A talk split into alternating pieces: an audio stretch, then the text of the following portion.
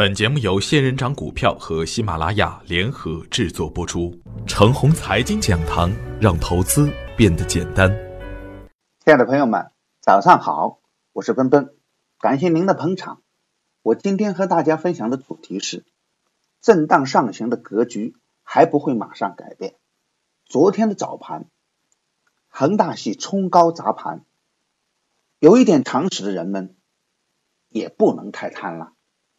廊坊发展，短线拉了近八个板，还往上冲，那不是找扁就是自残。前期强势的银行股已经连续调整两天了，涨高了回调属于正常的事情。三千一百点的整数关口，对于 A 股来说啊，不是一个小的关口。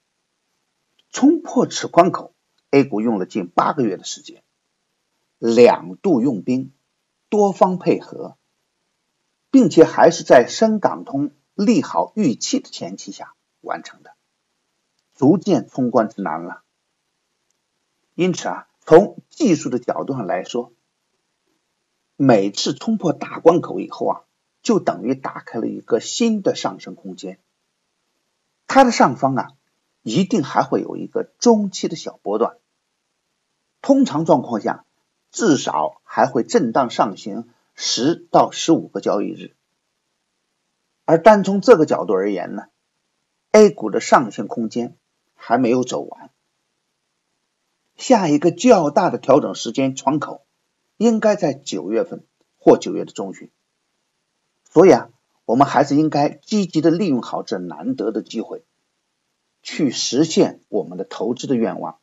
而不是让各种的消息去干扰自己的视线。通常的状况下，主力总是很会借力，很会利用各种的利好去出货，也会利用各种的利空去洗盘。在这个方面，他们拥有着强大的资金资源和媒体资源。而面对着散乱的局面的时候呢，他们又会更加的清醒，而更加的从容一点。而我们普通的投资人呢？总是战战兢兢的参与，无法预知明天会怎样，又总想去猜测明天主力去拉哪个板。那么在这种情况下呢，输的机会啊，我们就会多一点。我们要看到，主力资金的庞大是主力的优点，其实呢也是他们的缺点。他们在介入和溜走的时候，不可能不留下一丁点的破绽。我们通常不可能是抄到绝对的低点，也不要期望总是能够卖到绝对的高点。那样做啊，会做得心惊胆战。我们能做到的是，买在股票拉升的前一点或后一点，然后呢，在拉出一定的空间后，靠仓位的控制或持股的差价来防范风险。这样才能确保我们的投资赚钱。昨天恒大系跌了，脱离了整个房地产板块，很多跟风大涨的股票，昨天也跌得很惨。喜欢追高的朋友又买在了股价的顶端。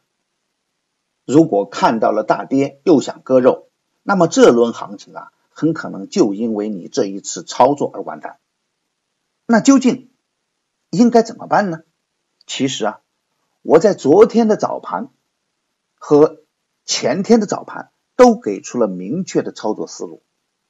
只要您不是喜欢追高的人，或者您是有能力追强的人，都可以避免相应的风险。咱们再谈谈恒大系，我现在还不知道它会调整几天，但如果出现连续的强烈的调整。他们也一定会出现强烈的报复性的反弹。从强势股炒作的规律来说，这么大的资金流不可能一次性的拉高，一次性的走完。他们还没有真正的完蛋，也不能完蛋。就算他们完蛋了，整个房地产板块也不干。同样的道理，底部刚启动的个股也不可能用了洪荒之力去拉一个板。然后顺势就完蛋了。如果这些道理能完全的理解，我们持股与选股也就不会再难。我们再来看看技术面，昨天沪指的 K 线收出一根十字星，下方五天均线继续上移，这一带将会有明显的支撑。创业板的 K 线收出一个小阳线，与短期的高点的距离啊相对较大，继续发散的向上涨的意愿是比较强烈。沪指面临年线的考验的格局下，继续震荡的走势在所难免。而震荡的行情里，伴随的是交易的相对活跃，低价题材股补涨的好戏还在上演。我们操作的总体思路还是要按照昨天早盘提示的两条路线：一是敢于去追短线刚启动的个股，跟着资金的热点去挣钱，强势回调再放量就是介入点；二是老老实实的守住。手中的低位优质股，用时间去换取较大的上升空间。板块上仍然坚持证券、房地产、高送转、举牌概念、深圳本地股和创业板中极优的个股要高看一眼。最好是啊买在低位，买在绿盘。人们都希望看到红盘，但是红盘通常会骗人呐，红盘。通常都要拿出更高的成本，最好的结果是把好股买在绿盘。至于买什么样的股票，我们要擦亮双眼。今天操作的要点是，继续积极的在回调时介入底部的优质的个股，涨得太高了就不用再去追了。强势回调的可以跟踪关注，有机会低吸的就低吸一点。做超强的票时，仓位不要太大，以免看不准时会亏钱。昨天呢，万达私有化和高送转概念强势，今天去追高可能会有风险，只适合潜伏，不适合追高。全推的高送转概念的标杆三零零五零六不能再接，有潜力的高送转还可以清仓试试看。大盘还会处于震荡的阶段，震荡上行的大趋势还没有改变。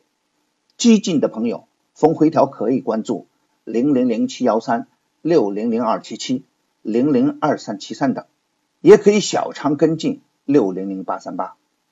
稳健的朋友可以关注零零二七零幺、零零二四八零、六零零六五二等。好，我今天的分享就是这些，感谢您的关注。明天我还会在陈红财经讲堂静候，我们不见不散。如果您感觉有帮助，请给予打赏与点赞，谢谢。